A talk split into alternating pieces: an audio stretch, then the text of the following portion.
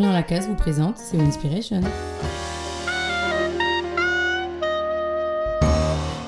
Oui, le soleil brille, oui, les oiseaux chantent, la monotonie automnale laisse sa place à un nouveau printemps.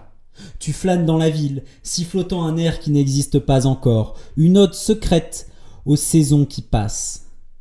Le sourire aux lèvres, tu rejoins un ami au café. Même habillé que la veille, paupières lourdes, cheveux gras, bien avant de lui parler, tu peux dire qu'il n'a pas dormi chez lui hier soir. Derrière lui, un panneau publicitaire, ton parfum préféré est en solde. Ému par la bonne nouvelle, tu fais un pas de côté, manquant de piétiner le stand de fortune d'un vendeur à la criée. De peur de manquer à son devoir, il hurle à ton oreille Il est frais, mon poisson, le plus frais des poissons, vous n'en avez jamais goûté d'aussi bon. Enfin, tu peux t'asseoir. Ton ami prévenant tire la chaise, te fait un grand sourire. Te voir lui fait plaisir. Quelques secondes se sont écoulées. Tant de choses ont été communiquées. Communication dans les vêtements de ton ami, dans son attitude, dans la publicité, dans le cri du marchand. Une marche innocente t'a plongé dans un fleuve de communication. Verbale, non verbale, personnelle, de masse ou d'entreprise. Son omniprésence pose une question. Qu'est-ce donc que cette communication qui nous suit partout? L'étymologie peut nous éclairer. Communication, mise en commun, commun, avec un échange. Communiquer, c'est alors créer les conditions de possibilité de l'échange. C'est jeter une chose au-delà de soi, vers l'autre, la mettre entre l'autre et moi. De là vient que certaines choses sont plus dures à communiquer que d'autres. Tes grandes joies, tes grandes peines, tu les communiques rarement. Pour mettre entre soi et autrui quelque chose d'intime, il, il, faut ne pas avoir peur d'être jugé, trahi. Il faut avoir confiance. Et plus tu as confiance, plus tu te livres. Et en te livrant, la confiance grandit. Cette confiance est pour le moins difficile à bâtir. Communiquer, ce n'est pas seulement dire ce que l'on dit, c'est aussi dire ce qu'on ne dit pas. Autour de ce que je veux communiquer, il y a tout ce que je communique malgré moi. Toutes les hésitations, toutes les hâtes, tous les regards, tous les gestes communiquent quelque chose. Difficile d'avoir confiance en quelqu'un qui contredit tout son discours d'un regard. Pour créer la confiance, il faut une honnêteté profonde, si profonde qu'elle ressurgit dans les mouvements du corps. Sans honnêteté, pas de confiance. Sans confiance, pas de communication significative, pas d'échange véritable. Mais quel bien est précieux au point de demander tant de prudence dans l'échange Les habits de ton ami, ses cernes, son sourire, le cri du marchand, la publicité, ces communications diverses donnent une seule et même chose, une information. Une information, disons même plus, une information une forme en devenir. La formation de l'informe, voilà un centre de la communication. En communiquant une idée que je gardais jusque-là pour moi, je lui donne une précision, une netteté qui lui manquait lorsqu'elle surnageait dans le flot indifférencié de mes pensées. La forme, si elle donne au fond ses limites, peut aussi le recouvrir complètement. En communiquant une idée, je suis tenté de lui donner une forme qui ne rend pas tout à fait justice à son fond. La tentation est d'autant plus forte que j'ai intérêt à persuader mon interlocuteur. Lors d'une communication commerciale, par exemple, le processus par lequel j'informe se charge des intentions et des intérêts que j'ai. On comprend que le vendeur à la criée exagère, que son poisson n'est sans doute pas le meilleur de tous les temps.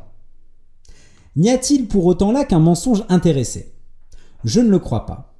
La démarche du poissonnier n'est pas malhonnête. L'information qu'il donne est seulement formée par le contexte dans lequel il la donne. Et d'ailleurs, nous le comprenons instinctivement, et nous l'excusons, il ne vient à l'idée de personne de venir voir ce marchand et de le traiter de menteur. Si nous l'excusons, c'est parce que nous sentons que toute information est orientée. Voilà une étrangeté de l'échange. Sans formulation, j'ai du mal à ordonner mes pensées, à leur donner une forme satisfaisante. Je les fixe alors dans le verbe.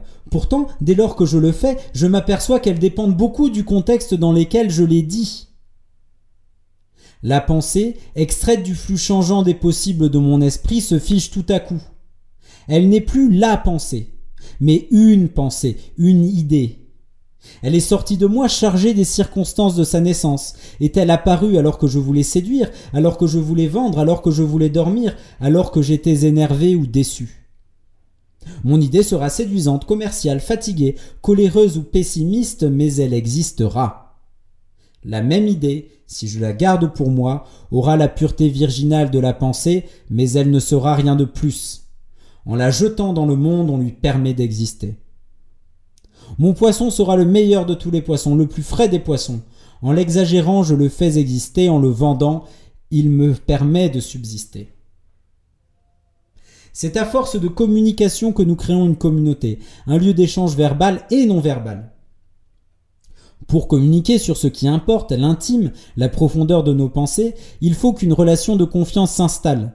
Il nous faut alors être honnête, communiquer ce que nous pensons, mais nous ne pensons pas tout à fait la même chose selon le contexte qui donne corps à nos pensées, selon comment nous informons.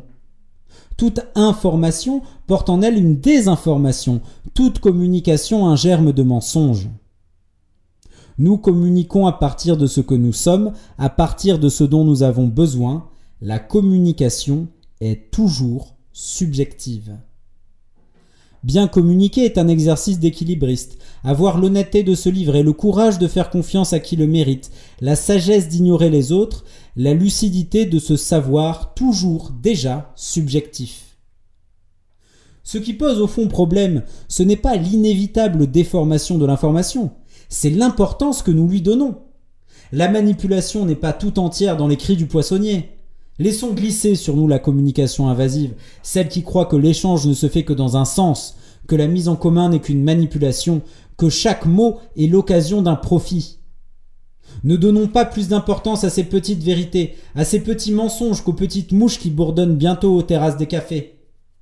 Ignorons-les tout à fait, ne leur donnons même pas l'énergie d'un revers de main. Réjouissons-nous plutôt de ce qui mérite toute notre attention.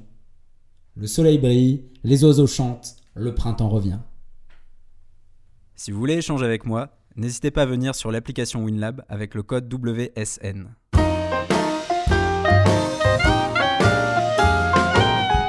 Retrouvez plus de Winspiration sur winstead.org.